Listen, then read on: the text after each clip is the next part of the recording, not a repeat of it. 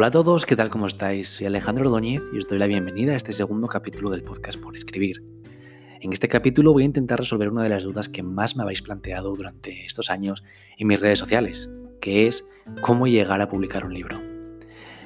Es un proceso que todos podemos conseguir, no hay por qué tenerle miedo, y eh, os digo que es muy fácil, aunque no lo parezca.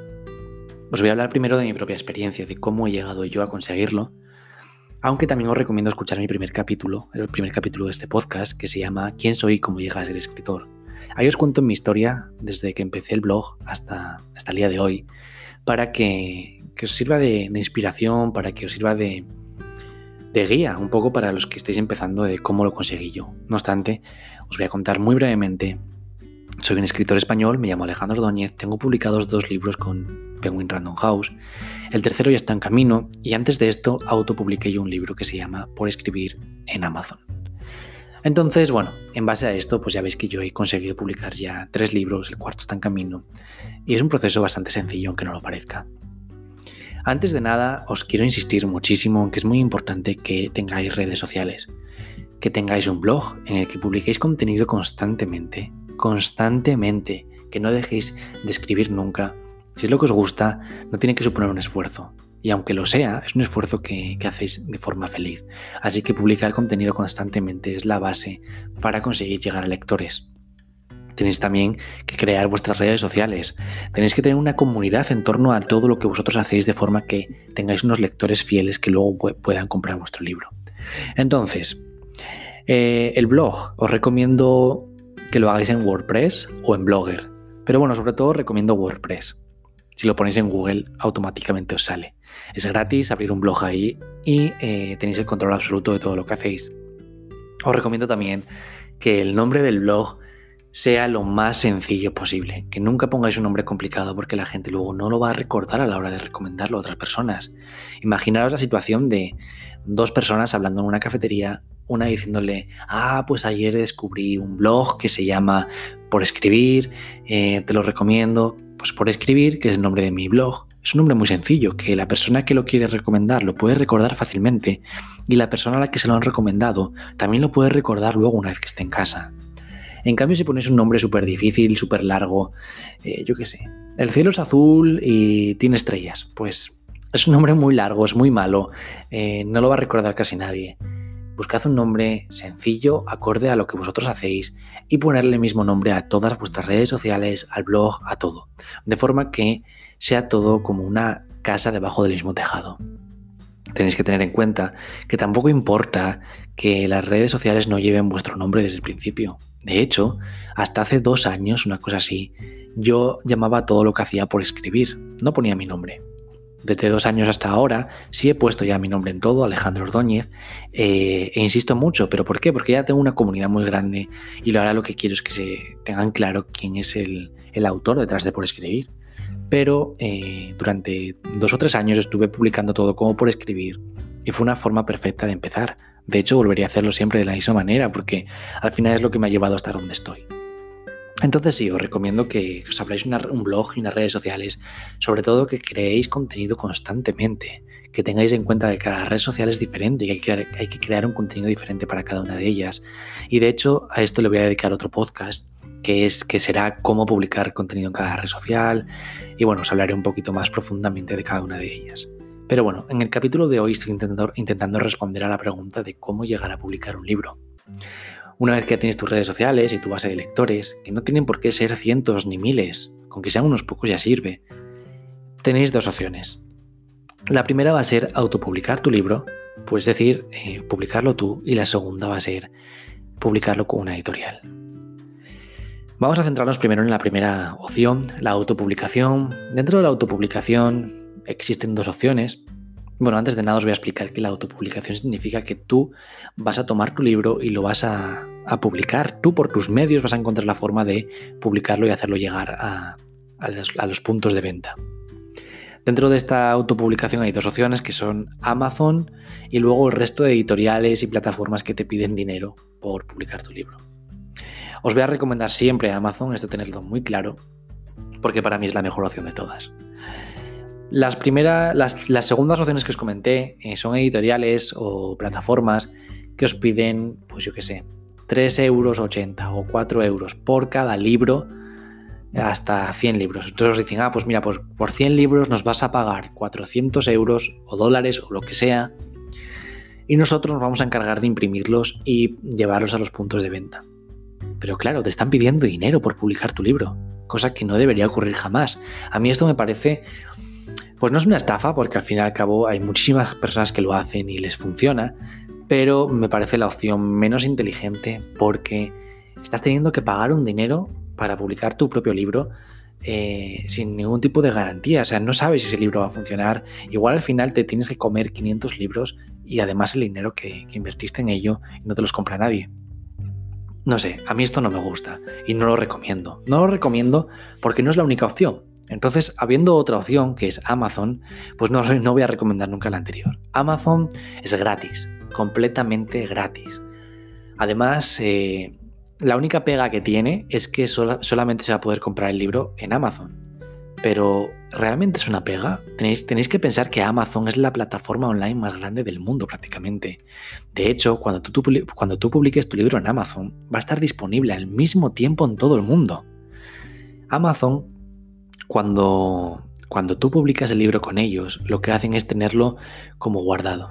Y una vez que alguien lo compra, la, o la persona busca tu libro en Amazon, lo encuentra, le da a comprar, lo paga. Amazon lo que hace es imprimirlo directamente y se lo envía a su casa en cuestión de dos o tres días. Es rapidísimo, rapidísimo y a ti no te supone ningún costo. Además, tienes el control absoluto del libro. Puedes decidir en qué países se vende, en qué países no. Puedes decidir incluso el precio del libro. Yo, por ejemplo, con Por Escribir, que fue el primer libro que autopubliqué en Amazon, elegí un precio de 4,50 euros, que era el mínimo que me permitía ponerle a Amazon. A ese precio yo me llevaba 0 céntimos de cada libro, es decir, que yo no me llevé nada de dinero por la publicación de ese libro. Esos 4,50 euros era lo que Amazon presupuestaba que a él le costaba imprimir el libro, enviarlo y llevarse su pequeña comisión, porque claro, Amazon tampoco es tonto, o sea, hay que se lleva una parte de tus ventas, pero Insisto, tú decides el precio y decides también cuánto te quieres llevar tú y cuánto se va a llevar Amazon después de su mínimo, claro. Entonces yo elegí un precio de 4.50 porque yo no era una persona conocida y lo que me interesaba era vender. De hecho, gracias a ese precio y a que a la gente le gustó el libro, mi libro se hizo bestseller en Amazon España y a raíz de eso me contactó la editorial y conseguí estar con Penguin Random House, que es la editorial más grande del mundo. Entonces no tengáis miedo de poner un precio bajo. Obviamente, ahora, después de esta experiencia, también os digo que en vez de ponerlo a 4,50, lo, lo hubiera podido poner a 5 euros, llevarme 50 céntimos de cada venta. Habría funcionado exactamente igual y pues me habría llevado algo de dinero que me habría servido para mis proyectos de, por escribir, que al final yo he tenido que meter mucho dinero para la página web, bueno, para todo. Eh, es, es una inversión, al fin y al cabo. Pero bueno, os insisto, no tengáis miedo en poner un precio bajo, porque eso va a ayudar a las ventas. Eh, Amazon, ¿qué más os puedo decir de Amazon? Pues ya lo, lo, he dicho, no tengáis miedo a publicar, el proceso es muy sencillo. Voy a dedicar también un podcast a cómo publicar un libro en Amazon, porque es un poco truculento, pero al mismo tiempo es muy sencillo. En cuestión de una semana tenéis el libro a la venta. En una semana o una cosa así, tenéis el libro a la venta en todo el mundo. O sea, eso es increíble. Tened en cuenta que con Amazon tenéis que encargaros vosotros de todo. Tenéis que encargaros de, la corrección del libro que no tenga erratas, tenéis que encargaros de la portada, de hacer una portada, tenéis que encargaros de subirlo, del título, de todo. Amazon no hace nada, Amazon simplemente te pone la plataforma. Tú te encargas de todo lo demás. Pero tampoco tienes que tenerle miedo a esto, porque si tú no sabes corregir tu propio libro, puedes contratar por, internet a alguien que lo haga. Hay un montón de empresas que se dedican a, correcciones. Y, y es pues muy sencillo encontrarlas y son muy baratas. Entonces les contactas, oye, tengo este libro, lo quiero corregir para publicarlo en Amazon. Estas personas se van a, dedicar a corregir tu libro, a maquetarlo, a todo lo que necesites. La portada, lo mismo, si tú no sabes hacer una portada, con Photoshop, con Canva. Canva es una aplicación gratuita, súper sencilla de utilizar, que os recomiendo encarecidamente, tanto a los que solamente tenéis redes sociales, como a los que queréis hacer portadas o cualquier tipo de trabajo gráfico. Canva es como Photoshop, pero súper sencilla de usar, ¿vale? Entonces, bueno, como Photoshop exactamente no, pero bueno, me entendéis lo que quiero decir. Os la recomiendo. Es gratuita y súper sencilla de utilizar. Entonces tenéis que crear vuestra portada. Si no sabéis cómo crearla, también encontráis a ilustradores de forma súper sencilla en Google. Eh, hay una aplicación, eh, bueno, una página web que se llama Fiverr, con V, fiverr.com. Ahí podéis encontrar ilustradores, maquetadores, podéis encontrar todo a precios súper baratos. De hecho, hacen portadas de, libros para, para Amazon y otras plataformas por 10 dólares. O sea, es que es muy barato y no tenéis excusa para no hacerlo. Si no queréis, si no sabéis vosotros hacerlo, no tengáis miedo a contratar a alguien que lo haga.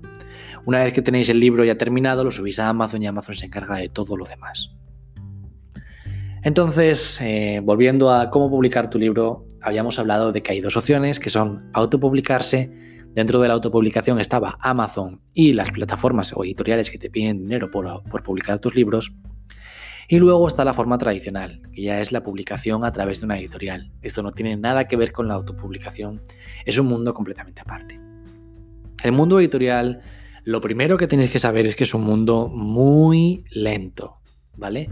No tenéis que tener prisa ni agobios porque va a tardar. Una vez que tenéis vuestro libro, la forma de contactar con una editorial es muy sencilla.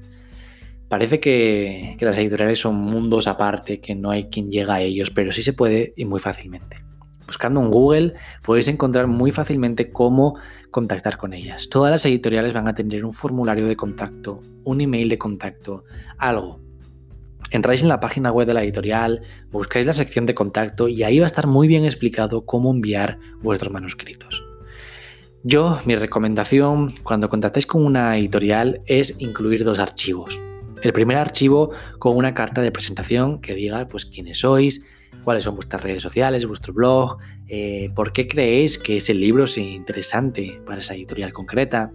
Tenéis que venderos, es muy importante, tenéis que venderos para que la editorial cuando, cuando lea la carta de presentación le resultéis interesante. Tenéis que cuidar mucho las formas en la carta de presentación, no puede tener ninguna errata, tiene que estar muy pulcra y además tiene que ser muy breve. Cuanto más breve, mejor. Yo recomiendo medio folio, mm, no llegar a un folio entero, porque al final sería pesado. Cuanto menos, mejor, pero obviamente dando, dando toda la información posible sobre vosotros. Una vez que tenéis la carta, Tenéis que enviar un segundo documento dentro del mismo contacto, obviamente, para que no llegue por email separados, que incluya el primer y segundo capítulo de vuestra novela, vuestro libro, de lo que sea. Un pequeño fragmento, no tiene que ser la novela entera ni el libro entero, porque no es necesario. Eh, la editorial, aviso una vez más, es un proceso muy lento. Una vez que lo reciben, ¿vale? Pues bueno, lo recibe una persona que eh, va viendo todas las propuestas que hay tenéis que tener en cuenta que reciben decenas de propuestas al día y que pasan a través de todas ellas. Una vez que ven la tuya, deciden para a quién enviársela dentro de la editorial. Una vez que la envían, esa persona que la recibe, a su vez, la reenvía a otra persona que la lee. ¿Vale? Estas personas se llaman proofreading y lo que hacen es una primera lectura de prueba de, de lo que tú envías. Y crean un informe sobre lo que, lo que han leído. Hablan de tu forma de escribir, hablan de los personajes, hablan de la prosa, de la fluidez, de las erratas, de los errores, de todo. Y es un informe sobre tú, lo que tú has enviado, un informe en el que le dicen a la persona superior a ellos si merece la pena o no eh, publicar ese libro. Una vez que lo recibe la persona superior, lee el informe y si le resulta interesante lo que dice el informe y lo que ella ha conocido, o ella o él ha conocido de ti, incluso pueden haber llegado incluso a leer ellos mismos lo que tú has enviado porque les resultó interesante directamente, eh, en base a ese informe van a decidir si te piden el resto de la novela o del libro o simplemente te van a decir que, que no les interesa. Esto va a ser la mayoría de las veces. La mayoría de las veces te van a decir que no. O sea, Harry Potter, por ejemplo. Harry Potter, la autora, la, rechazaron un montón de veces antes de llegar a publicarse. Harry Potter, que es el libro más leído probablemente del, mundo. Pero bueno, eh, tenéis que asumir que os van a rechazar mil veces y que solamente necesitáis una admisión. En el momento que tenéis una admisión significa que ya tenéis editorial. Eh, bueno, me he adelantado. Os van a pedir primero el libro completo cuando os lo piden, lo leen, lo vuelven a valorar y entonces ahí es cuando os dicen que sí o que no. En el momento que os admiten ya tenéis editorial, ya no tenéis que preocuparos de nada más. Entonces la editorial, luego ya entraríais en el proceso creativo y publicación del libro, que eso pues está para otro podcast también. Eh, volviendo al, al guion, cómo publicar tu libro, recuerdo que hay dos opciones, la autopublicación y la publicación tradicional con editorial. Mi recomendación en todo esto, mi recomendación pasa por, primero, abrirte unas redes sociales y un blog que cuides constantemente, que crees contenido diario si puede ser. Cuanto más, mejor. Nunca tengas miedo de publicar. Eh, eso sí, tienes que cuidar muchísimo lo que publicas. No publiques cualquier cosa. De hecho, es incluso mejor no publicar nada a publicar cualquier tontería.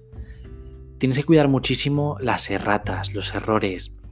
Si yo estoy leyendo en Instagram eh, autores, por ejemplo, y veo que tienen erratas, automáticamente salgo de su Instagram. Me provoca un rechazo. Entonces tenéis que tener mucho cuidado con eso, tenéis que cuidar mucho lo que publicáis, que tenga una forma, un contexto, que tenga que, que, que todo sea armonía. De esa forma llevaréis a la gente que llegue a vuestro perfil a seguiros y a ser unos lectores. Y puede que dentro de dos años sigan siendo vuestros lectores. Entonces tenéis que tener unas redes sociales. Luego, el primer paso que yo daría sería siempre la autopublicación en Amazon. ¿Por qué? Pues porque a mí me sirvió. Eh, a mí me sirvió para luego conseguir una, editorial enorme. Mm, y si volviera atrás, lo volvería a hacer.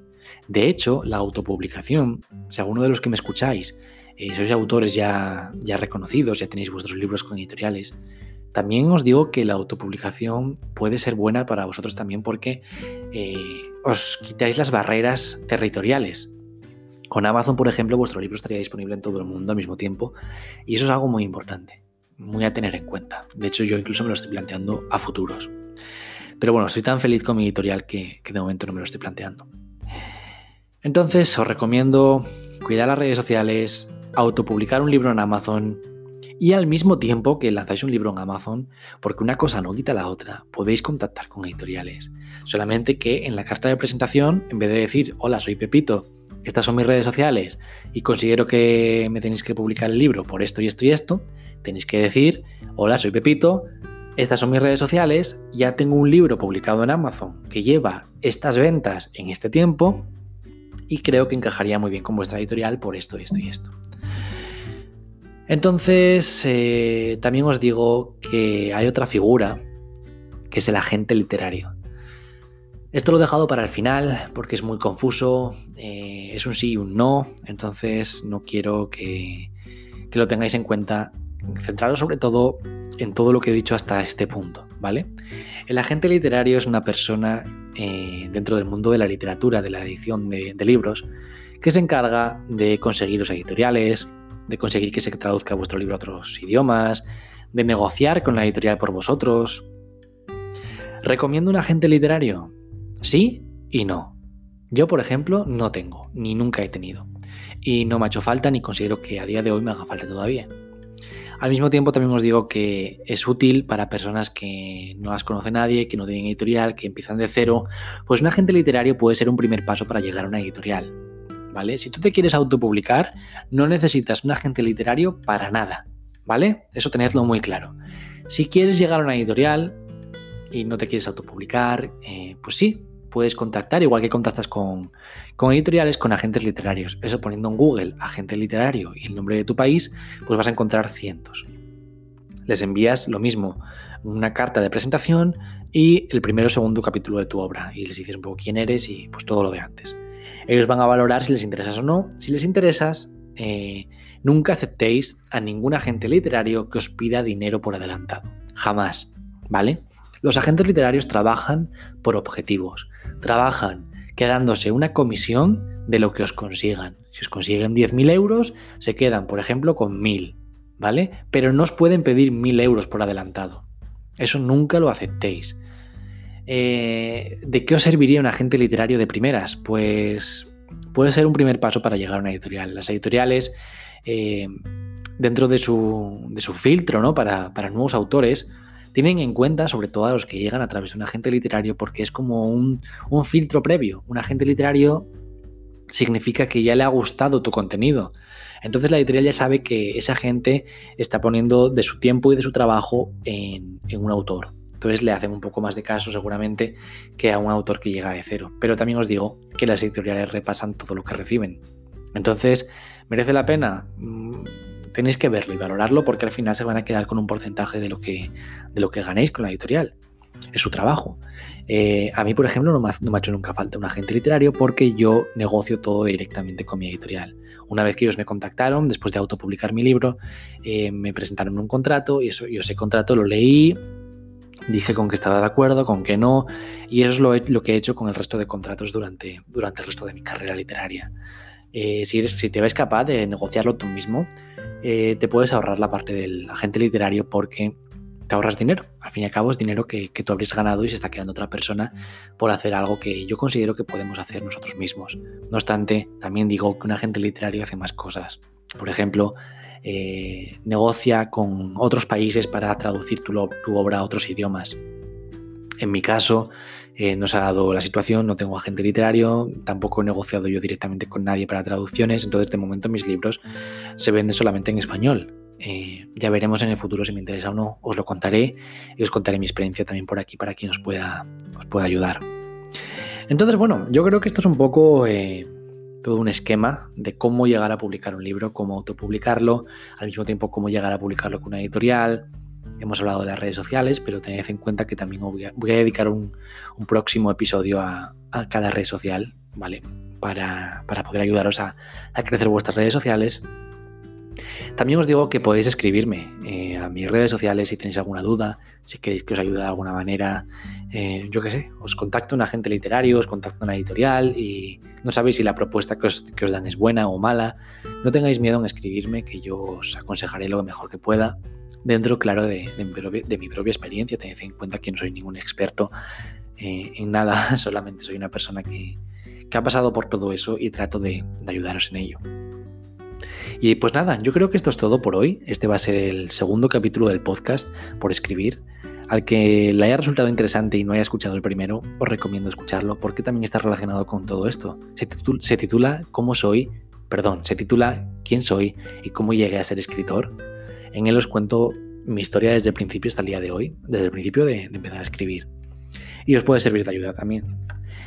Así que nada, nos vemos en, próximos capítulos. Muchísimas gracias por escuchar y por estar ahí. Un abrazo.